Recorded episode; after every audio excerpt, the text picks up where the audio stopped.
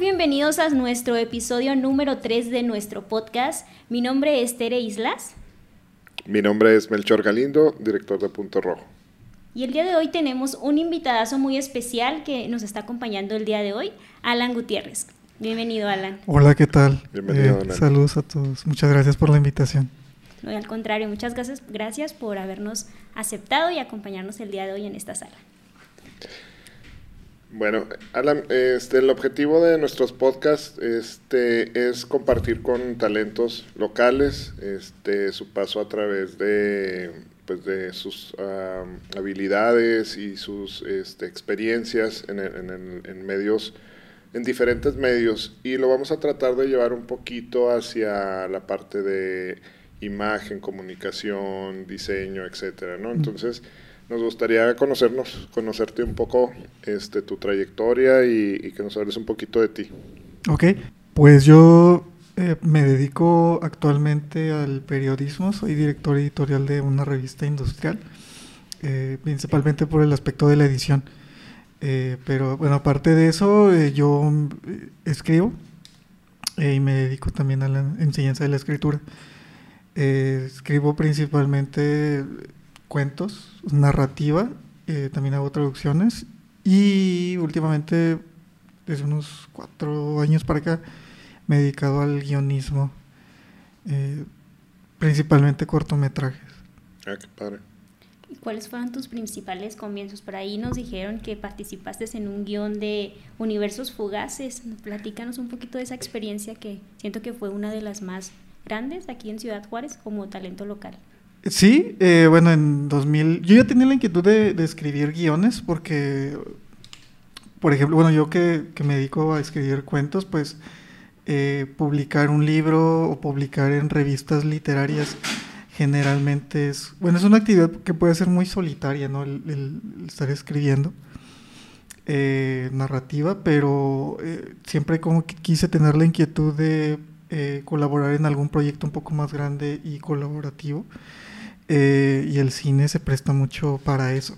Entonces, por ahí vi la convocatoria de Universos Fugaces en 2017, mandé la solicitud y a un grupo como de cuatro o cinco personas eh, nos eligieron para eh, darnos un taller de guionismo. El instructor fue Juan Fernández Chico, productor de cine este, local. Y eh, bueno, ya después de ahí eh, nos... ya cuando terminamos los productos, eh, los directores que también eran parte del programa eligieron el que más les, les gustó, les interesó y ya se pusieron a, a desarrollar y producir el, el, el corto. Digamos que ahí fue cuando, cuando comencé y bueno, ya a partir de entonces pues he elaborado distintos gui- guiones. Eh, uno ya está a punto de, de terminarse, que eh, fue dirigido por am, eh, Ranferi Cortés, Ubed Ranferi Cortés, que también es un eh, director de cine aquí local, y también tenemos en puerta otro. Entonces así es como, como comencé yo en el aspecto de, de- de guionismo, pero en el aspecto de, de la, de la narrativa, bueno, pues yo escribo desde los 15 años. Wow. Y 2015, eh, un colega, eh, Héctor Arturo Sánchez y yo, eh, coeditamos un libro de cuentos de escritores locales, todos jóvenes, casi la mayoría de, de nuestra edad y generación, y lo publicamos con una editorial independiente española que también eh, publica en Estados Unidos, editorial Paroxismo. Eh, lo, lo trabajamos en 2014, en 2015 se publicó, lo presentamos en la Feria del Libro de Juárez y este, pues, lo dimos a conocer aquí localmente. Fue un proyecto pues chico pero muy interesante porque nos permitió trabajar directamente con, con muchas personas que no conocíamos porque apenas eh, digamos que, que como, como editores, bueno, principalmente yo pues no, no conocía tanto, tanta gente eh, joven y pero fue muy interesante. Entonces tus inicios empezaron desde que participaste en Colectivo Vagón y fue como que dio pie a que tu carrera empezara a avanzar y empezaste a obtener más participaciones grandes aquí en Ciudad Juárez. En el cine sí. Ajá. Y antes eso pues este, con, con este proyecto. Oye, ¿a los cuántos años este, empezaste ese proyecto, el, de Sueños Fugaces? ¿Cuándo pues en 2017 fue cuando yo me, yo me incluí como, como participante. Mm. Y, basado en eso, por ejemplo, ¿cambió tu forma de ver la escritura? Porque dices que la narrativa la empezaste a los 15 años, este, y, luego mm. comentas que fue un taller el que tuviste mm. en, en, ese momento, o sea, ¿cambió mucho la forma de trabajar, este, ¿cómo te sentiste?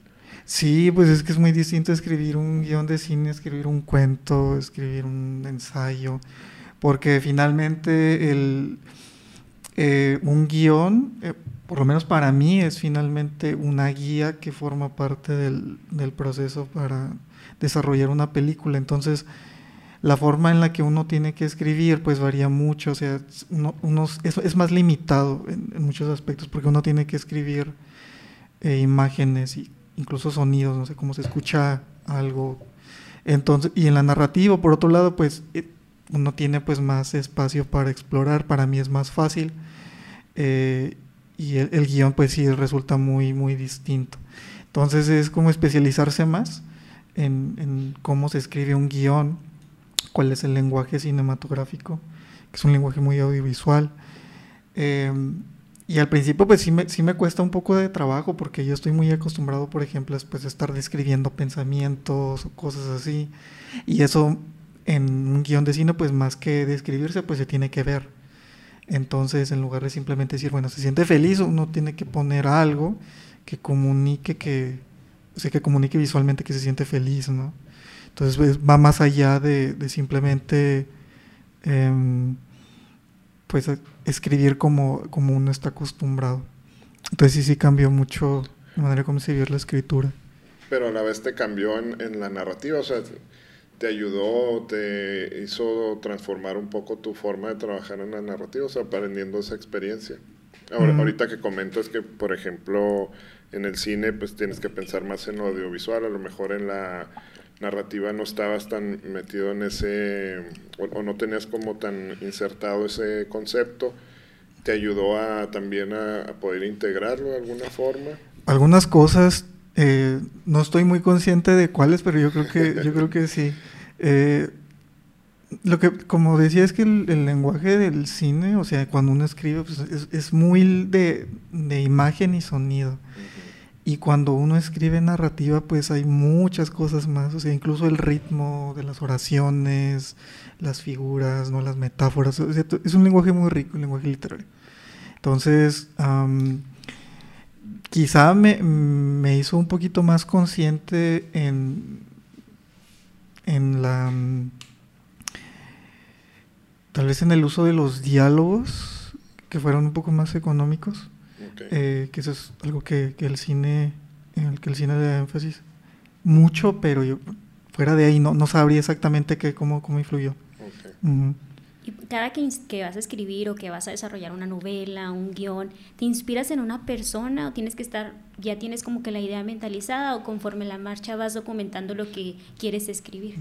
Eh, me gusta mucho comenzar con una idea ya muy clara, de, eh, no, o sea, aparte de escribir, eh, escribir es un proceso de, descubrimiento. O sea, es muy de. Es una actividad muy heurística, es, el término, ¿no? De, eureka, de se me ocurrió esto. Eh, y bueno, eso es, inevitable. pero a mí me gusta estar más consciente eh, cuando comienzo a escribir que, que, descubrir sobre la marcha, porque a veces como que siento que me puedo perder un poco y tengo que estar como. O sea, puede, puede que un proyecto pues sea para mí muy inviable si simplemente pues, me, dejo, me dejo llevar. Entonces es un poquito como que combinar la inspiración y, el plan que uno tiene. Y bueno, generalmente pues, pues me inspiro de, de cosas que, que, que veo, que observo en, en, las personas. O sea, más que alguien en particular o así, más bien cosas que, que le suceden. Eh, ya sea a mí o a la gente que, está a mi alrededor, cosas que, de pronto siento que puede por ahí haber un tipo de, de metáfora de la vida. Sé que decir, bueno, esta historia creo que pues, representa un aspecto eh, pues importante en, pues en nuestro día a día que yo creo que se puede traducir en una historia, ya sea en guion o un cuento. Oye, ahorita que comentabas que pues este te llega este sentido de bureca o, momento en el que eh, te llega la idea, este, si manejas algún horario en específico, te ayuda a agendarte, te ayuda a estructurarte un horario para trabajar en la escritura o es así como este muy variable Así como de inspiración, así que, eh, de los dos, pero últimamente eh, me gusta mucho fijarme por lo menos, o sea, más que un tiempo, un horario, una meta. Eh, por ejemplo, 500 palabras diarias. Eso es, es, algo que me gusta mucho porque yo me puedo dar un, o sea, durante todo el día yo sé que tengo que cumplir eso exactamente, este, tal vez más, pero no menos. Entonces eso a mí me ayuda mucho a disciplinarme y a tener un un rigor y una constancia independientemente de, del horario. Eh, sobre todo pues porque por mi trabajo no siempre puedo estar como, no, siempre tengo el tiempo libre, eh, por decir algo, a las 2 de la tarde no sé si tengo el tiempo eh, para ponerme a dedicar o incluso en la noche, cosas de ese tipo. Entonces sí me gusta trabajar más que, más que por horario, por metas. Oye, es que me encanta porque en la parte del arte, diseño, fotografía, pintura, luego nos retratan, hablando ahorita de cine, nos retratan mucho en las películas como estas personas que tienen todo el tiempo del mundo y que de repente les llega ese eureka, como mencionas, y ¡zas! O sea, nos ponemos a trabajar y sale una magnífica campaña, en el caso de nosotros, o en el caso tuyo un, un libro, o una película, o en el caso de un fotógrafo, pues la fotografía ideal, ¿no?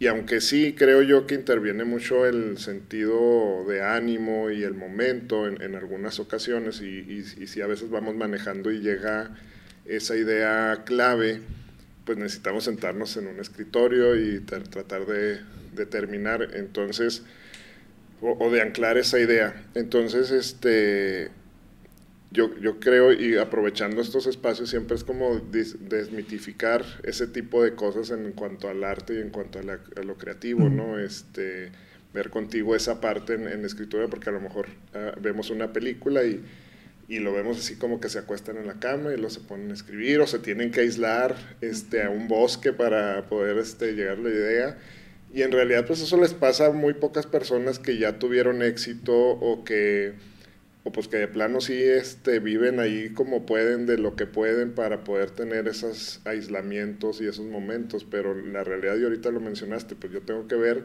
de mi trabajo cuánto tiempo me queda para poder enfocarme en, en crear esto otro, porque pues todavía no vives enteramente de, mm. de, esa parte, ¿no? Entonces, este, se oye muy bonito y se ve muy padre en las películas, pero en realidad no nos pasa. Y a veces también como principiantes en ese tipo de artes, este, pues nos ayuda a escuchar a, otros creativos, a que pues la vida es así, ¿verdad? O sea, pero se puede vivir bien con eso y se puede disfrutar. ¿Tú, lo, tú te, has pasado por eso? ¿Te ha pasado por la mente esa parte cuando ves alguna película? Sí, sí, pues es que el proceso creativo de cualquier cosa pues siempre es bien interesante. Eh, por ejemplo, a mí me llama mucho la atención cómo es el proceso de los músicos. Este, cuando se sientan a, componer o a escribir letras o cosas así. Y en el caso de, la escritura, a mí pues también me llama muchísimo la atención cómo son los procesos de composición, escritura de, otras personas. Eh, yo soy de la idea de que trabajo mucho con, inspiración, pero eh, esta idea de que, bueno, se me ocurre y si tengo el tiempo, pues lo hago. Pero yo también soy de la idea de que la inspiración, como decía Picasso, pues lo encuentra uno trabajando.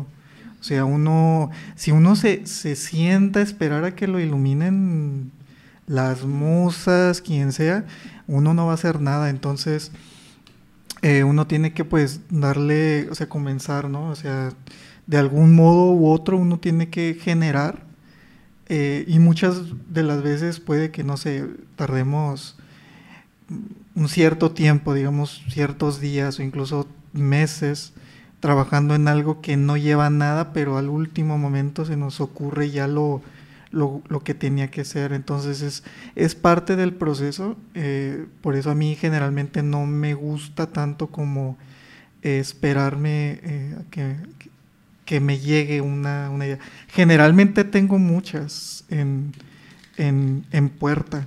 Generalmente tengo así como, como varios proyectos pendientes que por cuestión de tiempo y así no he podido desarrollar, pero, pero también sucede que, bueno, en este momento pues se me ocurre algo y pues lo hago. Oye, y en tu proceso de inspiración llegas y lees, no sé, una novela y te inspiras en algún escritor que digas, me gusta la forma en la que él desarrolla sus novelas, me gusta su técnica, o tú buscas tu propio estilo o te estás identificando con alguien, porque es algo muy importante que todos los escritores, pues a la gente los generaliza, alguien que no sabe escritura, que no sabe lectura, realmente no encuentra la esencia, pero cada escritor deja su estilo y la gente se va porque me gusta la, la forma en la que tú, tú, redactas, en la forma que escribes. Tú buscas ahí tu estilo para que a ti la gente te identifique de que él es Alan Gutiérrez porque por su estilo, por su esencia en cada, en cada novela o en cada narrativa que, que haces. Pues sí, es una preocupación, ocupación más que preocupación que tengo cada vez que escribo. O sea, pero aparte yo creo que el, el, es es muy difícil, por ejemplo, no notar, y sí me lo han dicho, este, para bien. Para mal no, no sé, ¿verdad? Pero para bien sí me lo han dicho, así que bueno, yo sí detecto como que tienes tu propia forma de, escribir. Entonces, el, estilo, pues sí, es una preocupación, ocupación eh, que, que, me, que generalmente tengo muy claro al momento de, de escribir. Este, pues sí, o sea, por ejemplo, pues uno por lo menos yo eh, identifico mucho como, como escribe, no sé, por ejemplo, Gabriel García Márquez. De hecho, hay un... Una vez vi un video muy interesante de un escritor colombiano, Fernando Vallejo, eh, a quien le hacen una entrevista en Colombia y lo ponen como a identificar los estilos de distintos escritores, pero sin decirle quién es, ¿no? O sea, tú vas a leer un pasaje, dime quién es este, este autor y los identifica muy bien. Entonces, eh, sí, o sea, el dejar la huella es eh, para un escritor yo creo que pues muy... es, es, es, algo que tiene que hacer para, pues, para que lo identifique, ¿no? Pues para que la escritura no, no sea así como, como, como, como esa huella que tiene, pues no se quede ahí oculta. Es como en el mundo de la publicidad y el marketing, es como lo que te identifica, como nosotros, una marca, un color, una tipografía. A los escritores que los identifica, su estilo, su esencia. Y ya volviendo más ahorita a la publicidad, ¿tú cómo ves enfocado tu, tu vida? Por ejemplo, mi camino de profesional escritor me identifica con este estilo, pero tú como a la gente que no conoce o que no sabe identificar un estilo de alguien que escribe, ¿cómo ocupas ahí la publicidad, el diseño para que te identifiquen, para que digan, esta novela o esto que, este párrafo, esta frase que vi en Instagram, en Facebook, es de Alan Gutiérrez. ¿Cómo haces para que la gente, o sea, cómo ocupas toda esa publicidad? Pues, de hecho, eh, es interesante que lo comentes porque la otra vez estaba viendo una conferencia que habla sobre publicidad, no me acuerdo la chica, Mariana Martínez, creo. Mariana Martínez. Algo así este, dio una conferencia sobre la publicidad, si es arte o artificio, y habla sobre cómo la literatura inspira la publicidad y cómo precisamente se deja esa huella. Eh, eh, yo, por ejemplo, eh, sí, yo, sí tengo así como que, digamos, mis, como que algún tipo, unos tipos de, de formas del lenguaje que creo que me distinguen. Por ejemplo, este, que, que, es muy técnico, pero yo, pero a mí me gustan mucho, por ejemplo, eh, me gusta mucho utilizar, eh, creo que en fotografía también existe, eh, así como existe creo que la simetría, así por ejemplo, que en una fotografía se vean dos partes iguales de una cosa. En la literatura también existe, pero también existe, por ejemplo, la triada, ¿no? Decir tres cosas. Fulano de tal era alto, delgado y guapo. E, ese, ese, tipo de, forma de utilizar la triada se utiliza mucho, es muy común y a veces eh, es algo muy rítmico. Este, muchos escritores lo, lo, utilizan y a veces inconscientemente. Este, me gusta utilizar mucho esa forma. Eh, por ejemplo, pues también me gusta utilizar mucho algo que usa mucho Gabriel García Márquez. No me acuerdo exactamente cómo se llama, pero es, por ejemplo, en lugar de decir el vaso, la botella, el micrófono, la mesa, eh, darle un cierto tipo de simetría que es el vaso y la mesa, el, micrófono y este y, el celular. O sea, ese tipo de, construcciones que son muy técnicas, este, a mí, por ejemplo, me gusta mucho utilizarlas porque le dan mucho ritmo. Entonces a mí, por ejemplo, como escritor me gusta mucho que, que lo que yo escriba tenga mucho ritmo para que comunique un ritmo respiratorio que el lector haga que el lector se enganche en la lectura. Entonces es, es, una preocupación, el, aspecto más como de carpintería de la escritura que, por ejemplo, aprendí yo de Gabriel García Márquez. Él, es un escritor que es muy, em, es muy popular en parte, aparte de que tiene temas muy interesantes, es, es un escritor que comunica un ritmo respiratorio que hace que uno simplemente se hipnotice en la lectura y ni siquiera es como se da cuenta, no es como que me voy a concentrar, simplemente se enganchan y, ya no lo suelto. Entonces es algo, por ejemplo, que a mí me, que yo aprendí de él, este, y que trato de, de aplicar en mi propia escritura, ¿no? Tratar de, de construir oraciones que sean rítmicas, utilizando diversas eh, pues mm, estrategias y, formas que hagan que, que las oraciones tengan eso. Fíjate que, que, es interesante escucharte y ahorita que, que Benem lo relaciona esta parte de, de la publicidad, este, cómo, cómo, lo ves este, relacionado. Y, te escucho esta descripción y al final del día pues todo tiene, todo tiene ese sentido, ¿no? O ese ritmo que mencionas. Eh, yo he platicado con el equipo varias veces que mi, uno, de los sueños de, Punto Rojo es tener un área especializada para cada, para cada cosa, ¿no? Este, el fotógrafo, el ilustrador, el diseñador como tal, el director de arte, el mercadólogo, el publicista y pues los guionistas también son parte de la publicidad, lo, lo mencionaste muy bien, o sea, nosotros diseñamos un cartel o diseñamos un anuncio de televisión o diseñamos este, ah, un folleto y cuidar el ritmo de lectura que va a tener este, la persona en, esas imágenes es muy importante. Nosotros a lo mejor como diseñadores lo hacemos en, en base al, al, diseño estructural de cada frase o el diseño editorial de cómo es el cabezal y luego el subtítulo, y etcétera, ¿no? Pero también encontrar esa parte de ritmo se me hace muy padre, este, que está muy relacionado en todo el arte, la verdad. En todo, en todo está implícito, lógicamente en la música es, es, muy claro, pero este, en, la, en la pintura, en la fotografía, la composición es un ritmo, o sea, a dónde vas a llevar la lectura de los ojos a través de una fotografía y es más o menos lo que creo que, mencionas ahorita en cuanto a, la escritura. Entonces está muy interesante, muy, muy padre relacionado. Pues todo va, va de la mano, la publicidad es, como sabemos, está en todas partes, o sea, hasta en la escritura. Sí, sí, sí, pues es que todo, este, eh, todo, incluso sí, la, escritura, muchos escritores eh, trabajan, ¿no? Como, como publicistas y también muchos publicistas eh, tienen como que también esta vena artística. Por ejemplo, no sé si llegaron a ver la serie Mad Men. Este, hay un personaje, creo que se llama Ken, que aparte de ser este, de trabajar en, publicidad, pues él tiene como que eh, este interés por escribir cuentos y publicarlos. Entonces, pues sí, es, es, muy suave. Lo, lo, que me gusta mucho de la publicidad es que eh, tiene objetivos muy, muy claros. Este, un, un, cuento, una novela, pues tiene o sea, digamos que el chiste es narrar, ¿no? Independientemente de para qué. Pero, pero la publicidad o como que toma, es, es, más asertiva y utiliza pues sus recursos con, con más eh, con más conciencia y con un propósito muy muy claro.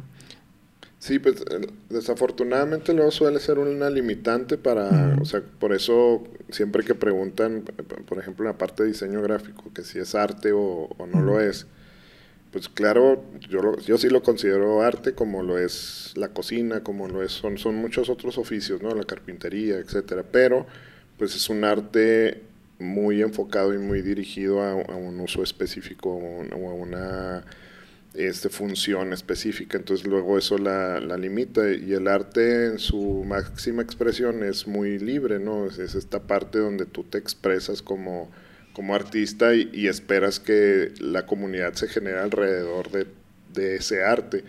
Y en la publicidad pues es al revés, o sea, generamos diseño y arte buscando este, encontrar ese, ese nicho de personas o, o dirigidos a esos tipos nichos de personas, ¿no? Entonces, este, siempre está padre, pero yo creo que combinarlo es esencial para la salud creativa, ¿no? Este, tener este, esta libertad de expresarte y, y, a la vez, pues también la tranquilidad de que tienes como que este lista de cosas que tienes que hacer para escribir, por ejemplo, ¿no? Ah, no, pues tengo que cumplir con que diga este, describa la persona, el lugar, este, la ubicación, eh, etcétera, ¿no? Entonces eso como que te da una tranquilidad, así no tengo que pensar tanto, este... es un mapa. Ajá, tengo ese mapa.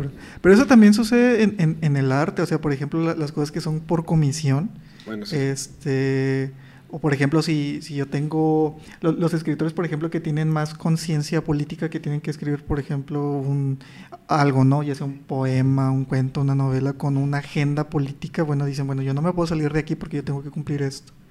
O por ejemplo, los, los escritores de la época del Renacimiento que trabajaban para, para una persona o una familia de escudo, ¿no? De abolengo, tenían que escribirle poemas este, que hablaran sobre lo generoso que era, lo, maravilloso que era esta persona, este, o sea, tenían que utilizar su arte y técnica este, para promocionar y publicitar entre la comunidad eh, pues las, las, características positivas de esta persona o familia. Entonces digamos que, también se, se utiliza, ¿no?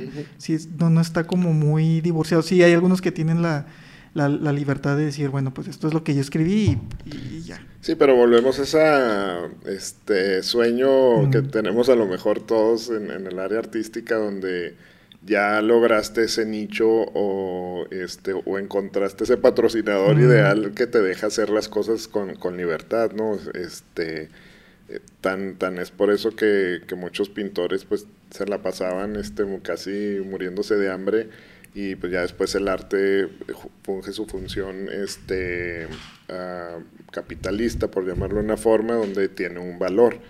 Pero, pero de entrada, pues este, el sueño de nomás dedicarnos a esa parte y, y luego aparte darnos el lujo de hacerlo a nuestro gusto y a nuestra forma, esperando a ver a quién, a quién le va a gustar, pues es, es este, poco, poco común. ¿no? Sí, bueno, ya va, eh, por lo menos en la escritura sí ya va un poco más, ya, ya va más avanzando por el, el hecho de que las redes sociales y la publicidad de internet hace que sea más accesible este, la promoción de libros, el acercamiento, ya los escritores ya no tardan tanto en publicar. Eh, hace unos que 20 años que alguien de mi edad publicara un libro, pues no, ni chiste, uno tenía que ya tener como 40, 50. Y eso hace, por otro lado, que encontrar realmente a alguien así que, que nos pueda gustar eh, sea un poquito más difícil, este, porque hay mucha variedad. Pero bueno, yo creo que este, cada, cada libro eh, tiene su lector. Entonces, el punto también es como nosotros que, que nos gusta, ¿no? No, ¿no? no, solamente el escritor que le llegue al público, sino también el público que reciba un, un libro este, que, que pueda disfrutar. Pero se abre mucho el, el, abanico y eso está padre, ¿no, Belén? Este, que no, que a pesar de esa este, parte complicada de elegir entre muchos, este, pues también te, te va dando más sabores y, más colores que, que buscar, ¿no? ¿Tú, ¿Tú, cómo lo ves que en tu experiencia, Belén? ¿Cómo, ¿Cómo te sientes ahí? Pues yo siento, bueno, para empezar, siento que escribir es algo que tú tienes que nacer con esa vocación, o sea, ya tienes que sentir la necesidad, porque qué difícil para mí, qué difícil una persona que somos creativos, diseñadores, publicistas, qué difícil enfocarnos en algo, en escribir, o sea, simplemente redactar algo, se nos mueve todo. Entonces, ahí juntándolo un poquito con la publicidad y lo que nos comentabas, que qué padre que todo se relaciona tanto en la publicidad me gusta todo lo que nos cuentas acerca de que la manera en que tú te quieres dar a conocer, la manera en que tú buscas tu esencia y con los autores con los que te identificas. Pero ¿cómo tú haces para que la gente conozca tus, tus guiones, conozca tu, toda tu, tu obra, todos tus escritos? ¿Tienes alguna plataforma que digas, aquí los voy a subir o simplemente los comentas o cómo es ese proceso que a mí la verdad sí me causa un poquito de, de, duda, cómo es que los jóvenes ahorita actualmente ya mucha gente escribe, redacta, pero ¿cómo lo dan a conocer? Ahorita con la edad, en la época moderna, la época llena de tecnologías, redes sociales, es súper fácil, pero el punto es cómo hacerlo. Eh, sí, bueno, yo tengo, em, pues hay, varias maneras. Yo, yo tengo mi, mi, página, tengo un blog en donde yo subo, este, pues principalmente mis cuentos. Los guiones, porque, los guiones no, porque los guiones son parte de una, de una producción, entonces leer guiones, alguien, yo, yo no conozco mucha gente que, que por gusto diga, bueno, vamos a leer un guion, ¿no? Este, digo, pues, adelante, ¿no? Tal vez un, un, guionista que quiere estudiar un poco más, no sé, el guion de alguna película, este, yo creo que tal vez ahí sí. Eh, yo lo que hago es eso, tengo, tengo un mi blog y también pues publico en revistas literarias. Hasta, hasta el momento sí he tenido la oportunidad de que de, de publicar en revistas que sí son en el ámbito literario pues conocidas. Entonces, este, yo creo que ahí eh, es, es, un, es, una plataforma porque esas algunas revistas permiten que uno por lo menos llegue a lectores que pueden como que tener una apreciación un poquito más, eh, eh, más especializada. Eh, de hecho, en algún momento, cuando publiqué en una revista que se llama Opción, que es publicada por el ITAM, es una escuela en la Ciudad de México, es muy buena, hace, mucho que no, les envío nada, pero cuando publiqué un cuento, en, en algún momento vi que, que un sitio, una una página de Facebook había hecho un comentario sobre el cuento que había publicado ahí. Entonces fue para mí muy grato porque eh, a pesar de que es únicamente como para darlo a conocer ahí, pues alguien se tomó la molestia de, hacer un comentario al respecto. Entonces como yo publicito las cosas es a través de, mi blog, en mi página de Facebook, yo los publico y este y después sí hay una interacción con, los lectores, ¿no? Con, no, no solamente conocidos, porque a mí realmente no me interesa que mis amigos o conocidos me lean, ¿no? me interesa que sean más allá.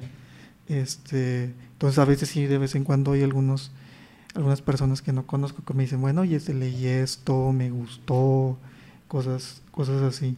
Y en cuestión del, del guionismo, bueno, pues con mis eh, colegas y compañeros productores o directores que, que estén buscando historias eh, que quieran eh, que quieran producir bueno ahí ahí también pero es una forma como más interna bueno eso, eso forma parte del famoso networking que que este, está muy de moda ahorita la palabra pero es lo que se necesita casi en todas las áreas, ¿no? Este, yo veo que por más que queramos despegarnos este, y aislarnos, en realidad sí necesitamos ese tiempo en, en, reuniones, en pláticas, en un café, etcétera, y haciendo estos amigos y pues lógicamente a lo mejor siempre buscando este sentido hacia comunidades que están interesadas en, nuestra área y, y, pues la ventaja es que aprendes de mucha gente, con este, no nada más te sirve para esta parte de publicaciones o, o posibles trabajos, sino que también en la parte de aprendizaje.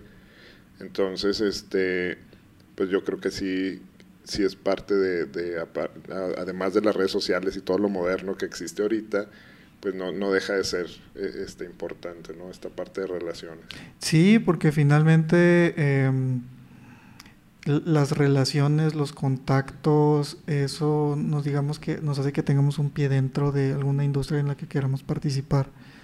Por ejemplo, si, em, si alguien porque contactar a una editorial es muchísimo más fácil hacerlo cuando uno ya conoce a alguien que trabaje dentro de una editorial eh, que simplemente llegar este, a tocar la puerta. Entonces ese tipo de cosas siempre ayudan. Te da pie a que todas tus obras pues se conozcan más, tus lecturas lleguen a más personas y pues tengas más alcance pues en tu blog, que es de lo que también nos interesa mucho. Actualmente estás leyendo una, no, una novela, un cuento, que es un libro. Eh, sí, bueno, siempre estoy ahí con, con, lecturas pendientes. Tengo más libros comprados que no leo que libros leídos, pero mm, a ver cuál. Bueno, este, estoy leyendo un libro eh, que se hizo película del talentoso Mr. Ripley, no sé si se ubican. Este, estaba, la película estaba, bueno, las películas están basadas en, en, en una, una, serie de novelas de Patricia Highsmith y a mí eh, me gustó mucho la primera, entonces este, me, me, conseguí el libro. Y, eh, ¿qué más? Yo creo que ese es el, como el que tengo en la mente. También hay algunos, por ejemplo, cuentos, pero que, que generalmente suelo leer eh, de forma suelta. Okay. No, no tanto así como... como este, Formalizado, voy a leer. Sí. Okay. O sea, también cuando hay libros de cuentos, no, pues los leo. Pero eh, generalmente me gusta más leer novelas, ¿no? Que, que me tomen más tiempo. Te pregunto esto porque quiero saber si te gusta más leer ya como lo clásico, el librito, o ya eres así como, como ahorita que ya está el ebook para leerlos electrónicamente o descargar un libro PDF o con qué te, ahorita en estos tiempos, qué es lo que más te, se te facilita. Pues yo soy un amante del libro clásico, me gusta tenerlo impreso, este, pero también como estoy tanto tiempo trabajando en la computadora, por ejemplo, cuando cuando llega la, la hora de comer o, o, tengo tiempo libre y estoy en la computadora, pues sí me gusta tener como la, la opción de, de, leerlo ahí. Entonces, eh, porque incluso eh, puedo leerlo como en automático. Yo a veces, a veces digo, hoy no leí, este, ya cuando termina el día, pero me acuerdo de que en la hora de comida, pues Simplemente le di clic a una pestaña y apareció un libro y me leí unas 10, 15 páginas. Eh, la ventaja que tiene el, libro electrónico, sobre todo para, eh, para gente así como que le gusta mucho, como que tener algún, algunas referencias muy, muy, este, muy bien identificadas, es que pues tiene buscadores, eh, tiene índices, tiene hipervínculos que uno puede utilizar para para este para eh, ubicar algo. Por ejemplo, me acuerdo que una vez eh, estuve como un año buscando un pasaje en un libro muy, muy largo, pero que me gustó mucho, solamente que, que no, no lo había eh, subrayado en el libro. Pero me acordaba más o menos de lo que decía y no, pues, no, no, lo ubicaba. Entonces, con un libro electrónico, pues uno simplemente abre el buscador, pone algunas palabras y ya le sale. Entonces, eh, el libro electrónico realmente tiene muchas ventajas, muchas, muchas ventajas que, que el libro impreso este, no, no da. Entonces, son distintos tipos de lectura. Este, a mí sí me gusta manipular el libro, me gusta, no me gusta rayarlos así con, con colores, pero sí con algún, con algún lápiz, así, esta frase me gustó, o pensé esto, sí me gusta tener como una conversación con, con el libro, eh, que también se puede con el, el electrónico, pero... Mmm, es más frío, ¿no? Sí, es así como más eh, quirúrgico, así como, bueno, aquí yo, a veces uno ni sabe cómo, ¿no? Este, pero sí, los dos, los dos me gustan mucho. O la cuestión que ahorita está, chicos, muy actual que los audiolibros. Ahorita en cuestión de tiempos, a mí siempre se me facilita mucho un audiolibro, pero sentimos que no es como tan que yo no siento que lo estoy leyendo, prácticamente pues alguien me lo está platicando, es como si estuviera viendo una serie de eso que les gusta, por ejemplo. Yo, yo en lo personal, este, malamente soy más fanático del audiolibro, sí. este, porque eh, lo puedo aprovechar mientras eh, corro este, o estoy ocupado diseñando. Entonces, este, a, mí, a mí me gusta porque a mí sí las palabras se me quedan mucho cuando las escucho de alguien más. Este, entonces, a mí sí me gustan los relatos, me gusta que me platiquen la historia. Entonces, a, aquí hay mucha gente que a lo mejor en, en el lado intelectual pues te dice, no, no, lo que importante es leer, pero este, clavado en ese sentido, pues dejas de leer durante mucho tiempo porque estás este, con el, el este, látigo atrás de que no, no puedes agarrar un audiolibro porque está mal visto y porque está mal. Entonces, este, me empecé a volver un poco defensor de, mm. del audiolibro porque pues de repente en una semana podía leer este, dos libros o tres que, que normalmente no tenía el tiempo de hacerlo sentándome un rato en, en, en un sillón, ¿no? Sí disfruto mucho, yo soy muy kinestésico, disfruto mucho el contacto con las personas, con las cosas. Este, me gustan mucho los libros. Cuando voy a alguna librería, la verdad es que pues, como diseñador siempre me fijo mucho en, el diseño del libro y, me gusta tenerlo. Este, pero, pero por practicidad me hace una muy buena opción este, no limitarlo a, nada más en escrito. A mí también, a mí sí me gusta el, audiolibro. Eh, no he leído... Eh, estudios o algo que me diga cuáles son las diferencias cognitivas entre la lectura este, de, un libro y escuchar un libro. Eh, supongo, no quiero suponer que sí hay diferencias que se activan partes del cerebro distintas. Eh, la lectura de un libro eh, pues ejercita mucho. Pero a mí la verdad, a mí también me gusta mucho que me platiquen cosas. De hecho, pues en algún momento el, o sea, el, aspecto de contar historias eh, pues comenzó así originalmente, ¿no? Alguien cuenta una historia y alguien lo escucha. Entonces yo no le veo tampoco ningún, ningún problema y sobre todo por el aspecto que comentaba al principio de que a mí me gusta mucho el, ritmo y la musicalidad que tienen, que tienen los libros. A mí me ayuda mucho a, notar incluso, por ejemplo, si un libro le falta alguna palabra, alguna oración le falta alguna palabra para que tenga más ritmo. Entonces también es un aspecto mucho de aprendizaje el, el audiolibro. Es, es, es más pasivo, sí, yo creo que en ese aspecto sí, pero a mí yo, yo también no, no le encuentro ningún problema. O sea, uno va en el carro y uno va escuchando, o uno está haciendo ejercicio. Este, yo soy mucho de eso, ¿no? De estar escuchando cosas. Me gusta mucho también que, que me platiquen. Entonces yo, em, sí, sí, sí me gusta el, el audiolibro también. Fíjate que, que lo, y lo remontaríamos a lo mejor a tiempos donde gente que leía era muy poca, ¿no? Este, y, nacen estos cuentacuentos y, gente que podía acercarse a una comunidad y leerle un libro.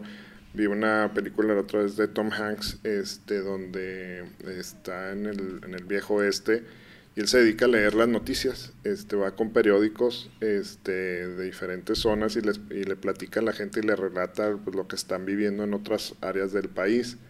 Era cuando estaba terminando la, parte esta la guerra civil que tenía el norte con el sur entonces está muy interesante, si no la han visto se la recomiendo, no recuerdo ahorita el nombre, pero ahí a lo mejor lo ponemos en el link, este, porque está muy buena, o sea, es precisamente esa parte, ¿no? Es alguien que se tomó el tiempo de, leer las noticias, entonces tiene esta figura de periodista con cuentacuentos, con un poco de, escritor, este, porque pues tienes que imprimirle también tu, tu esencia, ¿no?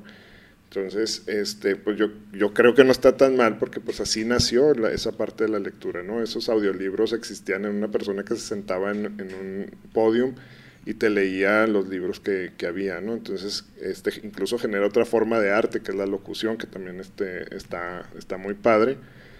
Este, aunque creo que para jóvenes, niños, leer pues también los nutre mucho en la parte de palabras, este, de, cómo se escriben, la parte de ortografía y ese tipo de cosas. Yo creo que sí, pues este, de la vista va, va creciendo este desarrollo distinto, ¿no? Pero, pero vaya, pues son diferentes funciones, siento yo. Sí, sí, sí, son diferentes. Este, y por ejemplo, lo, lo que lo que platica sobre estos cuentacuentos, yo una vez tuve la, fortuna de, escuchar una cuenta cuentos, en una, una, profesora una vez en la escuela nos llevó una, y la forma en la que narra, en la que hace gestos, en la que cambia voces, en la que hace un montón de cosas para, o sea, más allá de, platicar, eh, de contar una historia de forma muy, este, eh, muy comprensiva, muy que, nos atrape, este, eso es también un arte, o sea, incluso hay, hay escuelas que manejan ese tipo de programas de posgrado, o sea, el, contar historias eh, oralmente. Entonces, o sea, y es, es mucho de, de, utilizar no solamente la historia, sino las voces, las posibles voces, los gestos, las gesticulaciones, las manos, o sea, eso es algo muy bonito. El audiolibro tiene una parte de eso, pero igual también el audiolibro se puede prestar para, para muchas cosas. O sea, eh, cuando hay diálogos, pues diferentes personas. Entonces sí, sí tiene mucha riqueza el, aspecto eh, oral y auditivo en, en, este, en el aspecto literario. Y, y, aparte a ti como escritor creo que te da ese otro... ¿Cómo? le da un plus para que lo adapte en su blog también. Sí, y, esa otra ventaja de cómo le puedes llegar a más personas, ¿no? Porque, como te dije, o sea, a lo mejor a veces nos limitamos a leer un libro porque no tenemos el tiempo y más en la parte de la narrativa, o sea, qué padre que puedas, este, e, e, expanderte más y que más gente te conozca, que más gente sepa acerca de ti, porque pues tienes esa otra plataforma donde, donde te pueden, eh, pues ahora sí que escuchar en vez de, leer. ¿no? Sí, y bueno, por ejemplo, a mí una cosa que a mí me gusta mucho, eh, me han dicho para bien, que cuando la gente, o sea, cuando la gente me lee, me dice, es que siento que me lo platicas. Ahorita que hablaba de Gabriel García Márquez, y uno lo... Hay, hay videos de Gabriel García Márquez narrando sus por ejemplo, Cien años de soledad, algunos, algunos pasajes. Y cuando uno le escucha, uno se puede dar cuenta de que no lo platica. O sea, él tiene una forma distinta, que es más bien como, es el estilo de, de la vía una vez, ¿no? Del envolver con, un lenguaje muy, em, muy artificial, este, muy literario para que uno se enganche en la historia. Hay otros escritores que a mí me gustan mucho que son, que tienen ese estilo más conversacional. por ejemplo, Julio Cortázar este es un escritor así. Eh, tiene mucho, mucho de plática, o sea, uno lo ve, uno lo, uno lo lee y sí da la impresión de que uno le están platicando las cosas. Y, y él a mí me influyó mucho en ese aspecto, por eso es que cuando yo escribo, este, no tengo este estilo tipo la Biblia o la Odisea, sino, o sea, me gusta mucho como que... Em, dar ese sentido de que yo estoy hablando. Incluso mis, los cuentos a veces que, yo tengo son, son conversaciones, el, marco este, de la estructura son, son conversaciones, es alguien contándole algo a una persona o es este o es un diálogo o son cosas de ese tipo porque a mí me gusta mucho el, e, ese, ese aspecto. Qué padre. Entonces sí lo adaptarías a tu sí, blog. Sí se podría, ahorita que lo... Muchas gracias por que, Hay que hacer pininos ahí, este, a lo mejor ayudarte con, esa parte. Aquí, este, pues, lo bueno es que hay un espacio que eso es lo que estamos buscando. Ah, muchas gracias. Este, igual, y si estaría padre eh, empezar un, proyecto así, que, que, yo no lo tengo tan despegado. Ahorita que, que hablas de cuentos y demás, este, teníamos hace algunos años una excelente ilustradora aquí en nuestro equipo. Ahorita tenemos también excelentes ilustradoras, pero... Eh, con ella fue con la primera ilustradora que trabajó conmigo, que es este, Leslie. Y, yo le decía, es que hay que diseñar un cuento, este, hay, que hacer, hay que hacer un cuento para niños, este, que podamos poner las ilustraciones este, en YouTube en, o, hacerlo en PDF o no sé, o sea, buscar la manera de, de ese arte que tienes tú como ilustradora, pues lo, lo, lo hagamos en conjunto con, con la escritura. Entonces, este, es muy interesante conocerte, escucharte, este, ver ese interés y pues ahí yo creo que sí, hay que seguirnos viendo para ver proyectos de ese tipo, ¿no? Sí, claro, muchas gracias. Sí, yo, por ejemplo, em, algo que, que, yo considero que, por lo menos algo que me gusta mucho hacer es no como limitarme. Eh, igual, por ejemplo, eh, cuando comencé con, con, el guionismo, yo decía, no, o sea, no, no me llama mucho la atención, pero ya después me fui como que interesando y, y sí ha tomado un, o sea, una gran parte de mi, de mi, de mi tiempo. Entonces, por ejemplo, también el cómic es, es, algo que he querido hacer también, o sea, combinar un poco la, las imágenes con, con la escritura, igual a veces este otro tipo de, de cosas en donde yo pueda de algún modo participar, pues también entonces sí, sí un libro ilustrado, por ejemplo, eso es algo que, que me ha llamado mucho la atención realizar con, con alguien. Pues la idea de un libro ilustrado, un cómic, va muy desarrollado con un diseñador, o sea, va, en todo va de la mano, un diseñador, pues lo necesitas para ilustrar. Sí, porque yo no sé dibujar y no ni le muevo ahí porque... O para la portada de tu libro, para cualquier cosa, todo necesitamos, lo necesitan en todos lados, entonces... Sí, el pues diseño va implícito en muchas cosas. Ajá. Ya estamos llegando a la parte final de nuestro podcast. Esperemos que les esté gustando, pero no nos queremos despedir sin antes de que nos digas algún consejito para todos esos nuevos escritores desde tu punto de vista. ¿Qué fue lo que a ti te ayudó a empezar y que dijiste de aquí, de aquí soy, de aquí voy, de aquí agarré la manita para seguir con pues toda esa motivación, porque a veces uno empieza un proyecto y tienes desmotivaciones de que ah ya no puedo. ¿Qué es lo que a ti pues, eh, híjole, es que yo lo que les, les invitar así a la gente que quiere escribir y que realmente se lo quiere tomar en serio, pues es que em, Pues que creen un, un, entorno que permita que la, que la creación pueda surgir, porque este, si no nos damos ese tiempo, o sea, porque algo que a mí me inspira mucho es la lectura, o sea, a mí la lectura me inspira, incluso hasta eh, leo algo eh, y digo, bueno, aquí como que me da, o sea, algo pasa, ¿no? El eureka y que me inspira para escribir otra cosa que tal vez no tenga nada que ver con lo que leí, pero, pero eso es algo que a, mí me sucede. Este, crear comunidad también con, con gente que se dedique a eso, porque con ellos pueden compartir, recibir retroalimentación, conocer este, gente en, en algún momento, por ejemplo, el, el, el chico, el, el colega con el que yo coedité el, libro del, que les platiqué, pues yo lo conocí en un taller y me gustó mucho cómo trabajaba. Entonces es crear comunidad pues para crear este proyecto. Si a alguien, por ejemplo, le gusta el teatro, este, bueno, pues ahí tú conoces a alguien que, que, es un director y te puede montar tu pieza. O por ahí conoces también a un director de cine que le interesa, por ejemplo, llevar tu historia. Entonces crear comunidad y este y y pues eso, o sea, siempre, y no, no perderle miedo al, a la creación, porque muchas veces yo, yo conozco gente que me dice, no, es que yo pues no lo tengo bien claro, y, y ahí es donde el, aspecto de, de, crear, independientemente si no tiene uno un plan o no, es, este, es muy importante.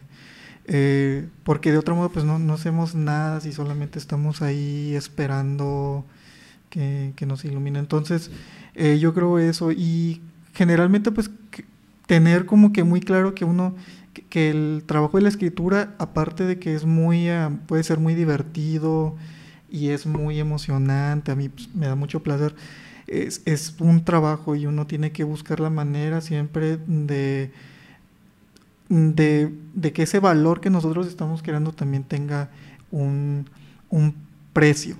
Este, por ejemplo, ya cuando uno quiere publicar con algún editorial o cuando uno, por ejemplo, pues quiere hacer un proyecto, pues uno siempre tiene que tomar eso en cuenta. O sea, el amor al arte siempre va a estar ahí, pero pues uno también le dedica un, tiempo. Entonces, como que no hay que como que tomar, divorciar esos dos aspectos. Este, por ejemplo, yo muchas he, escrito como por comisión este, o sea, aparte de mi trabajo, este, o sea, cosas así como necesito que alguien me escriba tal cosa, porque tal...